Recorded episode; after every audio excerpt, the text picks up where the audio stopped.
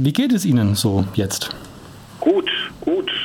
Also so eine Krebserkrankung geht natürlich an niemandem spurlos vorüber. Ich gehe mit sowas eher ich sag mal, rational um. Ich bin ja, ich habe das Fach, ich habe mal Medizin gelernt. Ähm, die Operation war erfolgreich. Es ist alles raus. Es ist äh, soweit ganz gut verheilt. Und ähm, ich muss sagen, da habe ich Glück gehabt. Ähm, ich habe allerdings auch eine tolle Erfahrung dabei gemacht. Ähm, also jetzt bin ich wieder im Rathaus und voll da seit Montag. Ähm, muss aber auch sagen, das war eine tolle Erfahrung, wie von zahllose Menschen, zum Teil Leute, die ich gar nicht kannte oder gar nicht wusste, wer das ist, äh, im Internet mit, mit Karten und Briefen, äh, mit E-Mails, auf Facebook, mir gute Wünsche übermittelt haben, zum Teil sehr einfühlsame Worte gefunden haben. Das war ganz toll und hat unheimlich geholfen dabei. Das heißt, man konnte, sie, man konnte sie doch in der Reha über die elektronischen Medien erreichen offenbar. Ja, ja, ja. Also ich hatte auch im Krankenhaus, Sie auch nach der Operation, den äh, Rechner dabei. Sie waren schnell wieder online, okay. Mhm. Ja, auch wissen Sie, ähm, ich habe mich schon ein bisschen schlecht dabei gefühlt, äh, in so einer Situation wie der Corona-Krise nicht in der Stadt zu sein. Wir haben das, glaube ich, sehr gut vorbereitet, ist auch alles gut gelaufen, aber ich hätte das nicht ausgehalten, nicht regelmäßig äh, nachzufragen und nachzugucken, mhm. ob wirklich alles läuft. Haben Sie da diese sechs, sieben Wochen, sagen wir mal, gewissermaßen strategisch geplant? Also wann eine Information über Sie dann über die Pressestelle zum Beispiel verbreitet wird? Also ich wusste, die, also die Diagnose ist im Dezember gesichert worden. Und jetzt braucht man ja sowieso ein bisschen Vorlauf für einen Operationstermin. Und ähm, als die Diagnose kam, waren wir mitten in den Haushaltsberatungen die mussten sowieso äh, noch zu Ende geführt werden. Also da wäre ich auch nicht zwischendrin rausgegangen. Habe dann geplant, dass wie sozusagen die Operation zu den Osterferien, also kurz vor Beginn der Osterferien sein sollte. Die haben dann aus organisatorischen Gründen Krankenhaus das nochmal ein bisschen verändert. Da gab es Lücken. Dann haben sie gesagt, ich soll bitte eine Woche früher kommen, weil sie jetzt Platz haben und nicht wissen, wie lange sie noch operieren können, je nachdem, wie sich Corona entwickelt. Aber ja, natürlich war das geplant. Man kann, wenn man sowas macht wie ich, ich sage mal, Blinddarmoperation muss man sofort machen, aber mhm. das kann man ja ein bisschen planen. Und ähm, dann habe ich mir gesagt, okay, in Osterferien nicht da sein, ist erstmal okay und dann sind wir weiter. Mhm.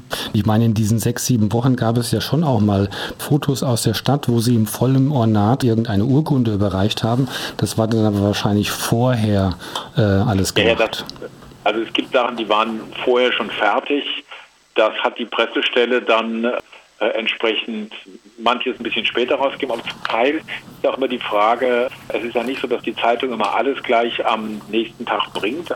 Da muss ich aber sagen, habe ich überhaupt keine Übersicht drüber, äh, sozusagen, inwieweit die Pressestelle mhm. da Sachen ein bisschen später rausgegeben hat und inwieweit auch die Zeitung einfach, sagen, die ja sehr viel über Corona berichtet hat, mhm. da das selbst flexibel gehandhabt mhm. hat Jetzt haben Sie ja dann doch aus der Reha quasi, wie Sie sagen, dann online-mäßig dann auch die ganze Entwicklung der letzten Wochen gut verfolgen können.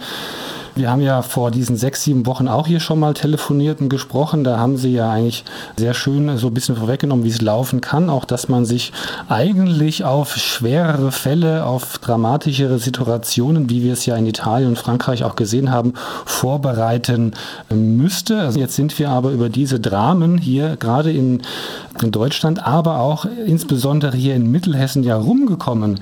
Was sind da die Faktoren? Da spielt ja die Politik sowohl eine Rolle wie auch die Medizin und und Sie sind in beiden Fächern bewandert. Also wie kam es dazu? Also ich glaube, das war eine Sternstunde des Föderalismus. Wir lästern gerne über den Föderalismus, weil die Bundesländer in manchen Sachen unterschiedlich agieren. Aber hier hatten wir ja 16 Landesregierungen und die Bundesregierung, die das miteinander besprechen mussten. Dann hat man auch die auch gemeinsam entscheiden mussten, weil viele Sachen ja dann von den Ländern zu machen sind. Ich glaube, das hat sehr geholfen, einerseits dann auch rechtzeitig entschlossen zu handeln und andererseits das mit ein bisschen Vorsicht zu tun und dann äh, und sich dabei an örtliche Verhältnisse in Bayern war es ja viel schlimmer als an manchen anderen Stellen, was die äh, Entwicklung am Anfang anging, gemeinsam zu machen. Am Ende, glaube ich, sind wir ziemlich gut da durchgekommen. Ich glaube, das ist ein Erfolg der Maßnahmen. Es ist auch ein Erfolg der Besonnenheit der Menschen, wenn man sich anschaut, auch jetzt noch, dass die Leute in Marburg sehr umsichtig sind, ein bisschen vorsichtig sind. Mir scheint das alles auch ein Stück weit rücksichtsvoller zu sein, im Aufeinander achten. Dann, äh, glaube ich, haben wir hier wirklich Glück gehabt, aber es ist auch gut gelaufen und das liegt natürlich daran, dass dann auch entschieden gehandelt wurde, aber es liegt natürlich auch daran, wie die Menschen damit agiert haben. Mhm. Wir sind in Marburg da in einer besonderen Situation. Also wir haben ja, bevor ich ins Krankenhaus ging, hier noch äh, bis zum letzten Tag die Verwaltungsorganisation miteinander geschafft. Das muss ja genau. alles klappen. Men Menschen, die Sozialhilfe brauchen, müssen ihr Geld kriegen. Das darf nicht da niederliegen. Wir mussten die Ausländerbehörde muss funktionieren, Standesamt muss funktionieren. Also da gibt es ja viele Bereiche, wo die Menschen unmittelbar betroffen sind. Kitas, mhm. wir haben in Marburg doppelt, also im Hessenschnitt sind ungefähr 10 Prozent der Kinder in der Notfallbetreuung. In Marburg sind es 20 Prozent. Das ist äh, für den Fachdienst, für das Jugendamt natürlich eine besondere Herausforderung, dann trotzdem kleine Gruppen und alle voneinander getrennt und so zu organisieren. Auf der anderen Seite ist natürlich auch Ausdruck einer besonderen Chance, das muss man sagen. Das liegt ja daran, dass wir in Marburg mit äh, dem Uniklinikum und dem Pharmastandort zwei besonders große systemrelevante Bereiche haben, die es woanders nicht so nicht gibt in der Konzentration, die aber auch dazu führen, dass gerade die Pharmaindustrie bislang da ja sehr gut durchgekommen ist und damit letztendlich auch über Wirtschaftskraft, über durchgehend voll arbeiten und auch über die Steuerzahlungen, die wir von da bekommen, uns in Marburg die Möglichkeit schafft, äh, da selber äh, auch als Stadt gut durchzukommen, aber auch wir mehr Möglichkeiten haben, um da zu helfen, wo es nötig ist. Mhm. Ja gut, Sie kennen aber doch auch die, die Vorbereitungen jetzt insbesondere am UKGM. Wir haben mit dem Direktor da der Notfallmedizin, Lars Timmermann, ja hier auch gesprochen. Gut, da wurden ja, ich will nicht sagen fast alle Intensivstationen, aber über alle hinweg ja alles freigeräumt oder vorbereitet für eine große Welle und ja. auch jetzt bei anderen Kliniken vom Diakoniekrankenhaus bis Sonnenblick wurde halt schon mal ja in Standby irgendwie so geschaltet und diese, also man hat sich ja schon auf ein Extrem wirklich vorbereitet. Das ist ja zum ja. Glück nicht gekommen. Daher die kurze Frage, woran lag es?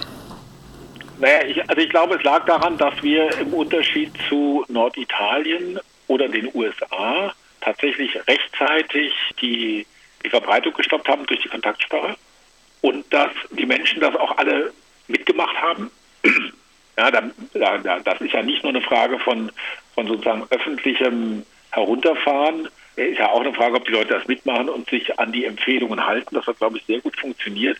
Und ehrlich gesagt äh, bin ich heilfroh. Stellen Sie sich mal vor, wir hätten eine Situation gehabt, in der in Marburg die Intensivstationen überlaufen, wie das in Italien war, wo ja zum Teil die Leute in der Warteschlange vor der Notaufnahme umgefallen sind, weil sie äh, plötzlich äh, die Luftnot sich so stark verschlimmert hat.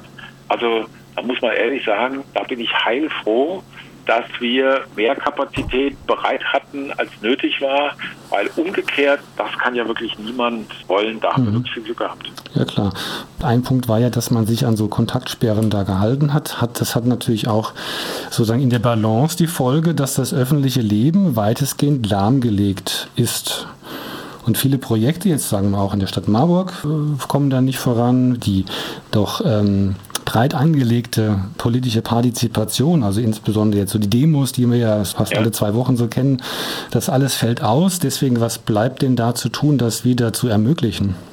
Im Moment sind wir an einem kritischen Punkt, an dem wir genau gucken müssen. Also wir hatten äh, die ganze Zeit sehr geringe Anstiege von der, der Infektionszahl, also so einen neuen Corona-Fall am Tag. Heute sind es schon sechs gewesen. Insofern, wir müssen da jetzt sehr vorsichtig sein und das äh, sehr behutsam machen, weil natürlich eine zweite Welle, also wenn das alles nochmal, wir so, eine, so, ein exponentielles Wachstum an Erkrankungen haben und wieder alles runterfahren müssen, das wäre sicherlich äh, schwieriger als beim ersten Mal. Insofern müssen wir im Moment vor allen Dingen vorsichtig sein, was das angeht und schrittweise diese Öffnungen voranbringen, aber wirklich sehr vorsichtig. Und wir müssen gucken, wie wir das öffentliche Leben, gerade die Frage Partizipation und Beteiligung, vielleicht auf anderem Wege hinkriegen. Da gab es ja schon sehr kreative Ideen. Die Fridays for Future haben das ja einfach mal die Freitagsdemonstration ins Internet verlegt. Der 1. Mai hat sehr stark im Internet stattgefunden über den DGB. Das finde ich waren da kluge Ansätze. Und da muss man natürlich sehen, das, was wir sozusagen als Stadtverwaltung an Aufträgen haben, ja, das läuft ja alles weiter. Also äh, die Arbeit am Klimakonzept ist natürlich kontinuierlich ja, weitergelaufen. Es gab nur keine Möglichkeit, öffentlich zu diskutieren. Ja, genau, so. das ist ja doch auch also, der, das ist ja äh, doch auch der wesentliche Punkt, denn die Bürgerinitiativen, die politisch Bewegten, die wollen sich ja beteiligen, können es aber gerade nicht, weil es halt den Kontakt zur Verwaltung zum Beispiel gar nicht gibt. Ja und nein. Also Telefon ist erfunden, ja. Also es gibt ja Kommunikationsmöglichkeiten und ich glaube, und Klar. es gibt da auch Austausche an vielen Stellen. Der läuft im Moment halt nicht in großen Rund mit Anwesenheit. Ich bin ja seit Montag wieder da. Ich habe diese Woche, glaube ich, schon fünf oder sechs Videokonferenzen gehabt. Und ich glaube, dass wir schauen müssen, inwieweit wir sozusagen wieder zu einer Kommunikationsnormalität kommen, gerade was die Frage politische Partizipation angeht und wie weit wir, das besprechen wir äh, Anfang nächster Woche, wie wir sozusagen die Techniken, mit denen wir jetzt an verschiedenen Stellen Erfahrungen gesammelt haben, auch auf die Partizipation übertragen können. Mhm. Ich glaube, da ist viel Potenzial drin. Ich lege da großen Wert drauf. Also Partizipation und Bürgerbeteiligung ist mir außerordentlich wichtig. Wir haben ja in den letzten drei Jahren eine Abteilung geschaffen, die inzwischen aus vier Leuten besteht, die sich nur um Fragen der Bürgerbeteiligung kümmern. Und jetzt gucken wir, wie wir das, was wir normalerweise face-to-face -face machen, solange wir keine großen Veranstaltungen machen können, solange wir vorsichtig sein müssen, auf andere Art und Weise hinkriegen. Mhm. Ähm, da bin ich aber zuversichtlich und äh, ähm, also also, also, ich mag Videokonferenzen. Ich habe da jetzt tatsächlich äh, okay. Gefallen dran gefunden und ich glaube, sie okay. bieten große Chancen, die wir uns vielleicht alle noch gar nicht klar gemacht haben. Okay. Genau, das ist die nächste Frage. Ne? Also die Krise, die gibt ja auch Potenzial quasi für Veränderung, für Neues. Also Videokonferenzwelt, sowas Neues. Wobei ich jetzt denke, viele vermissen quasi den persönlichen Kontakt in, in größeren Gruppen. Ja, Aber was, also. was, was für Potenzial bietet denn die Krise jetzt für Veränderungen? Nur mal ein Beispiel ist ein bisschen weiter weg. Also der Luftverkehr ist stark in der Kritik, das Klima zu schädigen. Jetzt ist erstmal alles runtergefahren und jetzt kann man ja beim Wiederanlaufen überlegen, was braucht man denn da alles noch oder was kann man am Verhalten ändern. Das betrifft ja auch andere Verkehrssektoren. Das heißt, beim Wiederanfahren aus diesem Lockdown oder Shutdown, da kann man ja theoretisch auch mal überlegen, wie will man das denn? Will man das die Normalität von vor zwei Monaten oder möchte man diese Krise nutzen, um Veränderungen anzustoßen? Stoßen. Und meine Frage an Sie, wo ist denn das Potenzial der Krise? Also ich glaube, die Krise bietet tatsächlich ähm, eine Menge Potenzial. Vielleicht noch ein Satz vorneweg. Es ist völlig richtig, dass der Verlust sozialer Kontakte ganz viele Leute belastet. Also gerade ältere Menschen, wo dann die Familie gesagt hat, du bleibst zu Hause, wir organisieren einen, dem, der dir für dich einkaufen geht, aber du sollst nicht mehr rausgehen. Ja, das ist ja, haben ja viele Kinder ihren Eltern sozusagen aufgetragen. Also älteren Menschen, Menschen mit Risiko, das belastet enorm. Wir haben als Stadt Unterstützung vermittelt und ich sag mal auch so Gesprächsangebote über Telefon und so gemacht, aber natürlich ist das nicht das Gleiche. Also ich will das überhaupt nicht schönreden, das ist eine, eine Riesenbelastung, gerade für, für Eltern, also Homeoffice mit einem drei- und einem achtjährigen zu machen, das ist, glaube ich, eine Herausforderung, das hält man auch nicht so furchtbar lange durch. Trotzdem sehen wir auch, es gibt äh, eine andere Form der Solidarität. Also man sieht, dass die Leute vorsichtig miteinander umgehen. Das finde ich erstmal sehr positiv. Ich glaube, was wir aus der Krise lernen, dringend lernen können und müssen, ist ein Besinnen aufs Lokale. Das gilt für mhm. die Frage regionale Ernährung. Ja, weil sozusagen Transporte aus aller Welt ja genau mit dazu beigetragen haben zu dieser Verbreitung, dass man in der Wirtschaft gucken muss, dass man auch Lieferketten äh, wieder vielleicht weniger danach guckt, wo wird es am billigsten mit am meisten Energie und äh, schlechter Recyclingfähigkeit produziert, sondern dass man sich wieder auf sozusagen Qualität ähm, konzentriert, die man auch hier aus der Region hat. Einkaufen, ähm, ich hoffe sehr, dass, also es gibt na, natürlich eine Menge, gerade im Einzelhandelsbereich, die da sehr drunter gelitten haben, aber es gibt auch welche, die mir sagen, ja, aber wir haben auch Solidarität erfahren und sozusagen, es gibt ja eine Menge Menschen, die haben ganz bewusst nicht Bezos bei Amazon noch mehr Geld hinterhergeworfen. Ich glaube, auch das ist ein Signal, dass wir uns auf Lokale äh, konzentrieren müssen und dass vielleicht es schön wäre, wenn auch der Handel in Marburg weniger von Touristen abhängig wäre und mehr auf Stammkunden aus Marburg mhm. vertrauen kann. Das gilt für die Frage Produktion, das gilt fürs Handwerk und es gilt tatsächlich für die neuen Möglichkeiten wie Videokonferenzen. Also nur mal eine Anekdote am Rande. Ich war eingeladen zu einem Klassentreffen. Ich bin mit 14 Jahren Amerika zur Schule gegangen und die haben dieses Jahr 40. Jubiläum des Abschlussjahres gehabt. Ähm, jetzt mhm. wäre das von hier aus natürlich extrem gewesen, aber auch innerhalb der USA wären ja viele, äh, die heute woanders leben, dahin geflogen. Die haben das jetzt als Videokonferenz gemacht. Es war ein Riesenspaß, war total klasse, allen, also Leuten zu begegnen, die man zum Teil 40 Jahre nicht gesehen mhm. hat. Ja. Und das geht über eine Videokonferenz. Äh, das ist jetzt nicht schlechter, ja, mhm. und äh, da hat man Kontakte und Adressen ausgetauscht, mit manchen anschließend noch telefoniert. Also ähm, das ist, äh, das hat auch eine neue Qualität von Kontakt geschaffen und ich glaube, ja, ähm, darin liegt eine Chance, dass man manches, was man weit weg, äh, ähm, also manche Sachen, die man so selbstverständlich äh, äh, mit Billigflügen gemacht hat, auch tatsächlich ähm, nicht mehr tun muss. Liegt auch eine Chance im Verkehr. Wir haben ja in Marburg im Moment die Situation, dass der Verkehr viel weniger geworden ist. Mhm. Ähm, wir merken das auch an den Einnahmen von den Blitzern, ähm, dass weniger Autos fahren. Man sieht ja auch auf der Straße. Straßenverkehrsbehörde ähm, ist dabei zu gucken, an welchen Stellen wir vielleicht in dieser Situation äh, Veränderungen Richtung Verkehrswende ausprobieren können, die unter Normallast, sage ich mal, viel schwieriger werden und wo wir einfach mal gucken können, was passiert eigentlich, wenn wir hier und da ein bisschen was verändern in Richtung Verkehrswende ähm, und ähm, dann ganz vorsichtig ausprobieren können, was passiert eigentlich, wenn man das weitermacht. Also ich finde auch an der Stelle ist das ohne Zweifel ein, eine Chance. Und vielleicht noch ein letzter Punkt. Ähm, das ist ja auch an vielen Stellen diskutiert worden, äh, dass die systemrelevanten Berufe die sind, die am schlechtesten bezahlt werden. Also das gilt für die Krankenpflege, das gilt für die Erzieherinnen, das gilt für die Kassiererinnen im Supermarkt, das gilt für den, den Lieferfahrer von äh, DHL, ja.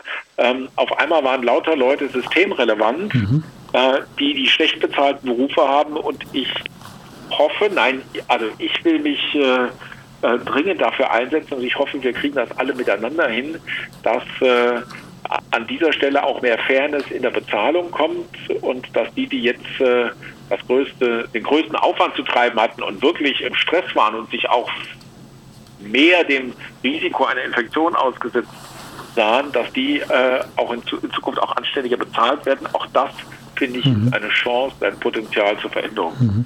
Jetzt sind Sie ja quasi jetzt das, die erste Woche ähm, wieder im Rathaus quasi. Äh, was, was für große Aufgaben stehen denn für Sie jetzt an? Ähm, also was packen Sie als also, nächstes an? Was packen wir als nächstes an? Also der ähm, also im Moment ähm, ähm, arbeitet, arbeiten wir ja an den äh, zunächst mal an den großen Herausforderungen, vor denen wir insgesamt stehen, kontinuierlich weiter. Also ähm, die Herausforderung Wohnungsbau hat sich ja nicht geändert.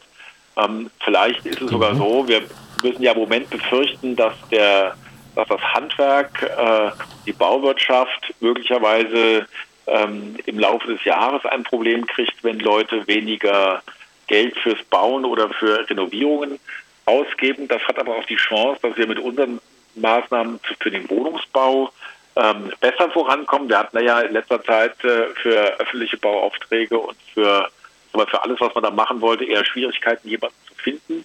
Das werden wir ähm, forcieren. Da sind wir auch als, als, als Stadt gefordert, ja, zu gucken, wenn bestimmte Bereiche, in denen Menschen Arbeit finden und äh, die man ja erhalten muss, äh, dann als Stadt äh, ein Stück äh, nachdrücklicher einzusteigen. Das Thema Klima bleibt und ist ähm, hundertprozentig nach wie vor auf der Tagesordnung. Wir haben in den letzten Wochen und Monaten an vielen Stellen wird die Auswirkung des Klimawandels für viel mehr Menschen spürbar. Also, ja, dass wir wochenlang keinen Regen hatten, äh, äh, das ist ja eine der Auswirkungen des Klimawandels. Da sind wir äh, am Arbeiten. Wir sind in unserem ich sag mal, internen Zeitplan. Wir hatten ja so viele Ideen aus der Partizipation, dass das für eine kleine Abteilung, wir haben die jetzt aufgestockt, aber es ist aber schwierig, überhaupt jemanden, ähm, also im öffentlichen Dienst Stellen zu besetzen. Das hat alles ein bisschen gedauert.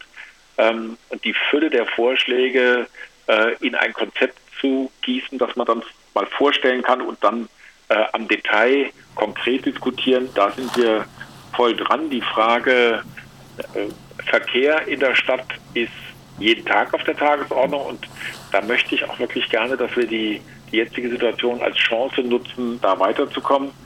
Und Bürgerbeteiligung, ja, ähm, ich habe es eben schon mal gesagt, die Krise bietet die Chance, auch neue Formen auszuprobieren. Ähm, ähm, das möchte ich jetzt äh, zeitnah äh, ähm, in Angriff nehmen, weil ich auch die Hoffnung habe, ähm, bei Bürgerbeteiligung ist immer ein Problem, dass nicht alle sich gleichmäßig beteiligen, sondern dass Bürgerbeteiligung hauptsächlich macht die Mittelschicht, ja, und gerade Menschen, die sozial benachteiligt sind, äh, machen, beteiligen sich weniger, Menschen mit Migrationshintergrund beteiligen sich weniger, Frauen beteiligen sich weniger als Männer, jüngere Menschen weniger als ältere Menschen. Aber vielleicht haben wir jetzt mal die Chance, weil wir jetzt ja, wenn wir Beteiligung machen wollen, sowieso auf digitale Verfahren ausweichen müssten und gucken müssen, wie das wie man das vernünftig machen kann, mhm. dass wir damit auch äh, gucken, ob wir nicht auch andere Leute dafür gewinnen, daran mitzumachen. Das fände ich mhm. tatsächlich einen großen Gewinn und das steht unmittelbar bevor. Mhm. Ähm, aber umgekehrt ist es natürlich auch spannend, die die Frage würde ich jetzt gerne mal an der Stelle zurückgeben. Ähm, Radio Unerhört hat ja in den letzten Wochen mit vielen Menschen über ähm, Corona gesprochen, auch wenn ich das nicht immer hören könnte. Genau. Ähm, ähm, aber wie war denn, äh, ich sag mal, wie war denn die Resonanz bei Ihnen äh, an dieser Stelle? Ähm, das fände ich sehr spannend, auch für mich zu hören. Also die Resonanz war phänomenal, weil ähm, wir überall auf offene Ohren gestoßen sind. Ne? Also wir hatten ja, habe ich gesehen, am 23. März, da hatten wir das Gespräch mit Ihnen, Herr Spieß.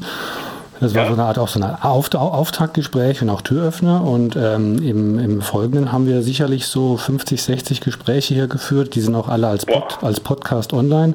Also das ging dann vom Friseur bis zum Virologen mit einer blinden Marburgerin, okay. auch mit Menschen aus der Stadtverwaltung, aber auch aus der Schule. Gestern hatten wir noch einen Schulleiter Ebsdorfer Grund, Gesamtschule. Also wie geht es da jetzt weiter? Also da hatte jeder wirklich da Gesprächsbedarf und war auch offen für Gespräche und das hat mich sehr gefreut. Jetzt das finde ich ja sehr spannend. Dann werde ich auch gerne nochmal den einen oder anderen Podcast reinhören, weil ich war jetzt fünfeinhalb Wochen, also man kann sich das natürlich in den Nachrichten angucken und äh, Informationen über aus der Verwaltung bekommen, aber so ein bisschen äh, zuhören, also beschäftige mich diese Woche, Woche hauptsächlich weniger mit selber reden und mehr mit zuhören, ähm, wie es eigentlich den Leuten mhm. geht und bei wem was hier angekommen ist. Das ist ja eine Bibliothek, in der man mal nachhören kann. Vielen mhm, Dank. Das ganz genau. Äh, werde ich die Tage tun. Ja, ich ja? schicke Ihnen mal einen Link, genau. Jetzt ähm, in, im Sinne unserer Beteiligungssendung hier, wir äh, haben jetzt noch drei Gesprächsgäste die wollen auch noch zu Wort kommen äh, per Telefon. Deswegen noch eine letzte Frage, vielleicht einfach noch mal ein Ausblick. Wie geht es denn jetzt die nächsten Wochen und auch Monate weiter jetzt in Marburg? Also die jetzige Situation ist ja kompliziert. Es gibt Menschen, die haben unheimlich Angst vom Virus. Es gibt Menschen, die sind durch die Maßnahmen enorm beeinträchtigt worden, also in ihrer Lebensgestaltung.